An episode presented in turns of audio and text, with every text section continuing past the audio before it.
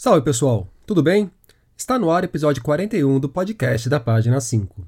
Aqui Rodrigo Casarim. Página 5 é também a coluna de livros que edito no portal UOL. Eu estou no Facebook como Página 5, no Instagram como Página.5 e no Twitter como arroba Rod Casarim, Casarim com S e com N. Antes de qualquer outra coisa, um convite. Na terça que vem, dia 21, vai rolar no meu Instagram mais uma edição de Além da Página 5.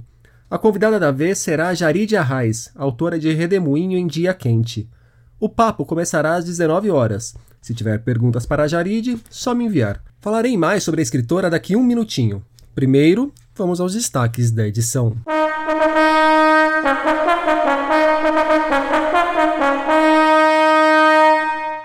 Entre tradições e preconceitos, o Redemoinho em Dia Quente de Jaride Arraes. Uma breve história das mentiras fascistas o primeiro prêmio Machado Darkside, o nascimento da plataforma Vida de Escritor, Eu Vou Piorar, de Fernanda Bastos, Mrs. Dalloway, de Virginia Woolf, e Interfaces, de André Melage, nos lançamentos.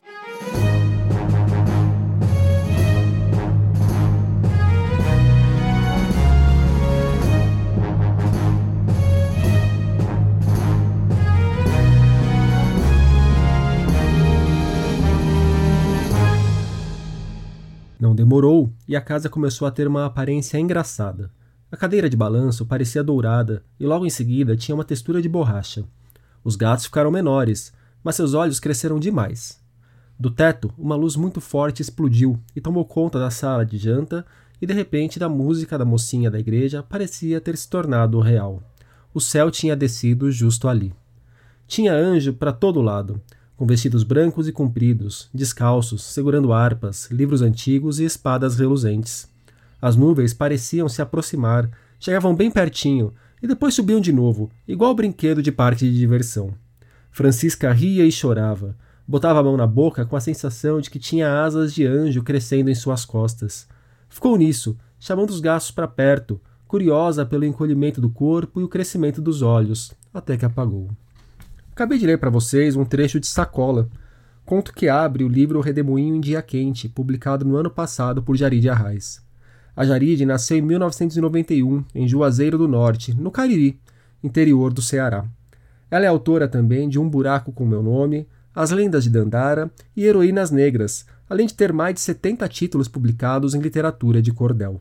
Em Redemoinho em Dia Quente, sua estreia nos contos, temos 30 histórias divididas em duas partes. Sala das Candeias e Espada no Coração. Nessas narrativas breves despontam temas e elementos como religiosidade, sexualidade, preconceitos, conflitos familiares, um olhar atento aos animais, a preferência por Chun-Li no Street Fighter, machismo e a violência contra as mulheres. Segundo a escritora Maria Valéria Rezende, que assina a orelha do volume publicado pela Alfaguara, Jarid mostra que, entre nossa natureza ávida de vida existe também o passado que nos prende por meio de tradições e preconceitos, de um deve ser que oprime, mas que também oferece proteção em antigas certezas. Daí o título do papo que vai rolar na terça no Além da página 5. E não foi por acaso que localizei com detalhes o lugar de origem de Jaride. O Cariri é o centro de redemoinho em dia quente e da obra da escritora. Eu tive muita sorte de crescer no Cariri, na região ali do sertão do Ceará porque lá eu tive contato com manifestações e linguagens culturais muito diversas, né? E eu posso citar ali desde o maracatu e do rezado e das bandas cabaçais, é, até o cordel, é, o artesanato em madeira, né, os, os, escultores de madeira, as mulheres que trançavam palha. Isso foi algo muito presente na minha infância, enquanto eu crescia, porque meu avô fundou o Centro de Cultura Popular Mestre Nós, e quando eu era criança, minha avó era diretora, e eu vivia lá. Eu ia pra, depois da escola, eu ia para lá e passava o dia inteiro até acabar o expediente. E eu me considero uma pessoa com muita sorte por ter tido essa experiência, né? Isso me fez ter uma visão artística, uma visão de mundo que é muito muito colorida, muito poética, né? Cheia de cores, é cheia de melodias que o cordel traz, que a banda cabaçal traz, o rezado e tal. Então, o Cariri veio como uma coisa muito impregnada em mim dessa forma artística, mas também na cultura, né, do povo, o que é feito no dia a dia, né, como uma região tão religiosa por causa da figura do Padre Cícero, como isso influencia na vida de alguém que não é uma pessoa religiosa, né? Minha família, por de mãe, não é católica, a parte por parte de pai sim. Então eu estava ali sempre nas renovações das casas, tem um conto meu que se passou na renovação. É, e também ouvindo, né, aquelas ladainhas, as repetições das rezas. O Marcelino Freire falou sobre isso esses dias, eu fiquei encantada, porque era exatamente o que eu pensava sobre a coisa do cordel e, e como a gente tenta colocar ritmo no que escreve, porque a gente cresceu e estava muito em contato com esse ritmo, que também é o ritmo das rezas, é o ritmo daquela região. É, da sua linguagem mesmo, das suas súplicas e desejos, né? Então eu acho que sofrimento também. Então, acho que isso foi muito importante na minha formação artística e está em tudo que eu escrevo, né? Não só no cordel, como é o mais óbvio de se pensar, mas em tudo que eu escrevo de verdade e, e como eu enxergo o mundo, porque foi isso que me formou, tanto de uma forma positiva quanto de um modo é, revoltoso porque eu não me encaixava em certas coisas, então isso também faz parte de mim, né? Isso também me acrescentou essa possibilidade de questionamento e de tentar ajustar ali as coisas. Redemoinho em Dia Quente é também um livro protagonizado por mulheres, mulheres de personalidades diferentes, com conflitos diferentes, faixas etárias diferentes. São pessoas tão distintas quanto complexas. A Jarid também contou como construiu essa grande variedade de personagens. É uma coisa que eu queria desde o começo da escrita do Redemoinho era ter uma diversidade de mulheres que realmente representasse a pluralidade das mulheres do Cariri, né? Não, então não só mulheres lésbicas, bissexuais, trans negras, é, mas também uma diversidade que diz respeito a essa cultura popular mesmo, né? Então, é, por mais que eu não seja religiosa, e por mais que o Cariri, com essa cultura religiosa, seja um pouco hostil para quem não se encaixa nela, essas mulheres elas existem, elas estão felizes com isso. Então a minha, minha intenção era colocar mulheres religiosas, tanto idosas quanto jovens, é, no contexto ali de religião, mas de uma forma um pouco diferente, né? Um pouco é, voltada para o mágico, para o fantástico ou para o bizarro, né? Eu acho que eu queria fazer de uma forma não estereotipada, porque o estereótipo é essa, essa narrativa que, quando a gente pensa mulheres é, devotas do Padre Cícero, essa primeira imagem que vem, ela não é a imagem que eu gostaria de retratar no meu livro, porque eu queria fazer um, um pouco além, né? Eu queria provocar um pouco mais e, e mostrar que essas mulheres são complexas. Então, minha vontade era contar cada conto pela voz delas né? Mudar um pouco ali meu estilo de escrita de acordo com cada conto. É, retratar mulheres diferentes, porque essa é a realidade e também porque essa pode ser a fantasia.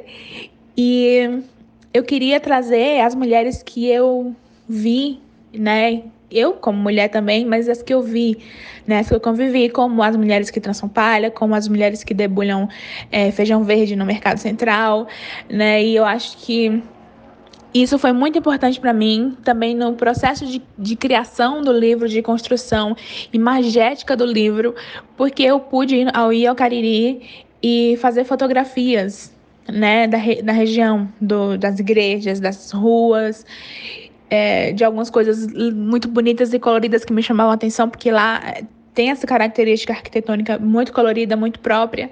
Então, é, isso foi muito importante para mim, né? Foi uma forma de de conseguir transportar é, essa experiência toda, essa bagagem inteira em personagens que são, na minha opinião, muito coloridas, é, muito marcantes do, do Cariri, ao mesmo tempo em que não estou falando só de, de da forma mais comum de se imaginar, né, as personagens, mas elas trazem ali muita trazem muito peso, mas trazem muito, muita luz e na forma como elas falam, né? Porque é, eu queria retratar é, a cultura do Cariri e as mulheres caririenses dentro desses supostos arquétipos, mas mexendo um pouquinho com eles, né? Fazendo um pouquinho diferente do que se espera e fugindo do chão rachado com a carcaça da vaca, fugindo daquele modelo do que é pobreza, não falando só de pobreza. Então acho que não poderia ser de outro jeito numa, numa obra de contos escrita por mim. Sobre essa cor, essa arquitetura do Cariri que Jarid mencionou, tem um outro trecho para ler para vocês. Este é do conto Despedida de Juazeiro do Norte. Paramos na linha do trem, olhando as casinhas quase gêmeas, diferentes apenas pelas cores das paredes. Uma porta de madeira, uma janela de madeira, em cada uma delas. Um formato familiar, inteligível, paisagem de tantos dias em que retornava para casa e tantas vezes, até mesmo, eu pensava que aquilo era uma marca de vergonha, porque era pobreza.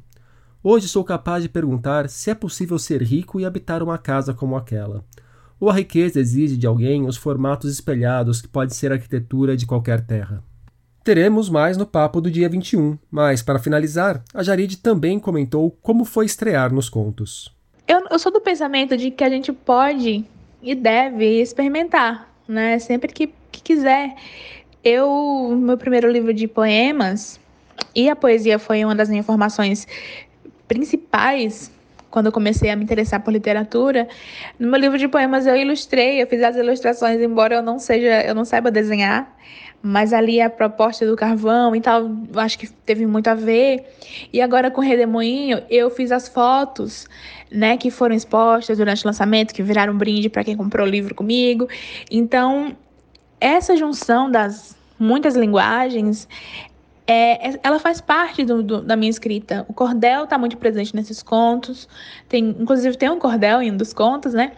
É, e também o vocabulário. O vocabulário do cariri que eu quis colocar exatamente como a gente fala, né? Como caririense. As palavras, elas são escritas da forma oral, não da forma dicionarizada da palavra. Isso para mim foi muito importante. Eu acho que para mim se tornou uma escolha uma escolha estética muito importante que eu permaneço com ela. E também é, é mais uma forma de me expressar, né? Eu me expresso com cordel, com poema, eu me expresso, eu tenho um livro de infanto juvenil que é em formato, um tom de lenda, de prosa, né? Mas nada me impede de escrever contos, nada me impede de escrever um romance, só basta que eu sinta vontade de fazer isso. E eu encorajo que as pessoas também tenham esse, esse pensamento, abracem essa lógica, porque para que a gente escreva algo, só basta que a gente tenha familiaridade com esse algo, que a gente exercite né? E, e como eu penso que escrita não é um dom, então vamos exercitar, vamos tentar e fazer. E acho que como as pessoas vão receber, pode ser uma coisa super variada ou pode ser uma coisa positiva ou só negativa. Não, não dá para escrever pensando nisso, né? A minha vontade de escrever é expressar algo é falar sobre algo que para mim é coletivo e por isso tem muita importância. Então, ter um livro de contos que se passa no Cariri, que tem esse vocabulário, que tem essas mulheres, é, para mim vai muito além de ser escritora, vai muito além de, de tentar uma linguagem diferente. Isso para mim tem uma importância muito mais profunda e é isso que me faz ter coragem de fazer, né? É difícil, é, é difícil. É, eu me dediquei muito e também fiquei muito na expectativa do que ia acontecer, né? E felizmente tem dado muito certo. Então acho que é por aí. Vamos, vamos tentar, vamos fazer. Ninguém é uma coisa só, né? Ninguém, caso queira ser muitas coisas, eu acho massa. Acho que é por aí. Então reforço o convite. Terça que vem, dia 21, a partir das 19 horas, tem Além da Página 5 com Jarid Arraes lá no meu Instagram. Quem tiver perguntas para a Jarid já pode mandar. Nos vemos na terça. A Vestígio promete lançar até setembro o livro Uma Breve História das Mentiras Fascistas, do historiador argentino Federico Flinstein. Esse título, em português, ainda é provisório. Na obra, Federico analisa a atuação de nomes como Donald Trump e Jair Bolsonaro e aponta semelhanças entre essa extrema-direita atual e os movimentos fascistas do começo do século XX. Dentre as proximidades levantadas pelo autor está a forma como esses políticos contemporâneos apostam em mentiras para alicerçar a popularidade e certas políticas governamentais. Uma breve história das mentiras fascistas sairá pela coleção Espírito do Tempo, que estreou no mercado com Os Engenheiros do Caos, livro sobre fake news do cientista político franco-italiano Giuliano Dampoli, que também aponta Bolsonaro como alguém que se beneficia da disseminação de notícias falsas. Já resenhei esse lá na coluna. Estão abertas as inscrições para o primeiro prêmio Machado Darkside, promovido pela editora Darkside Books, que pagará 100 mil reais em prêmios. São cinco categorias: romance e contos, histórias em quadrinhos, obras de não ficção, biografia, por exemplo, outras narrativas e desenvolvimento de projeto. Essas últimas duas merecem uma explicação mais detalhada. Entram em desenvolvimento de projetos ideias que ainda estão sendo elaboradas e poderão receber auxílio dos profissionais da editora. Já outras narrativas dará atenção para gêneros literários não contemplados nos outros nichos, como a poesia, e outras manifestações, como música, jogos, exposições virtuais. Eu achei curioso a Darkside, tão associada ao universo da fantasia e do terror, escolher o Machado para dar nome ao prêmio. Então perguntei para o pessoal de lá quais eram os motivos da escolha. Quem me respondeu foi o Cristiano Menezes, diretor editorial da casa. Segundo ele, Machadão é a porta de entrada de muitos jovens na literatura e permite diferentes entendimentos a cada leitura feita ao longo da vida. Cristiano também destacou a pegada fantástica dos textos do Bruxo do Cosme Velho. Abre aspas. Ele foi o criador de uma obra filosófica por vezes fantástica e sempre carregou a bandeira do questionamento humano. Sua literatura foi um contraponto claro à hegemonia do realismo. Fecha aspas. Podem participar da premiação textos ou projetos originais inéditos em língua portuguesa. As inscrições vão até o dia 29 de setembro. Os vencedores serão conhecidos no dia 13 de novembro. Cada premiado ganhará um contrato com a editora no valor de 20 mil reais e precisará me chamar para o churrasco de comemoração. Não, brincadeira, essa parte do churrasco eu não precisa não, mas eu aceito o convite se vier. Mais informações no site do prêmio. A plataforma Vida de Escritor nasceu para oferecer mentoria literária e cursos à distância sobre temas como escrita criativa, poesia e crítica. A iniciativa conta com 17 profissionais. Dentre eles estão nomes como Nelson de Oliveira, Ana Rushi, Matheus Arcaro, Wishner Fraga, Ana Elisa Ribeiro e André Argolo. Parte desses autores lançou há pouco um e-book gratuito no qual relatam o amor pela literatura. A obra se chama Treze Escritores e Muitos Segredos. Por que escrevo? Idealizado por Marne e Lúcio Guedes, o Vida de Escritor aposta num financiamento coletivo para se estruturar. Está lá no Catarse.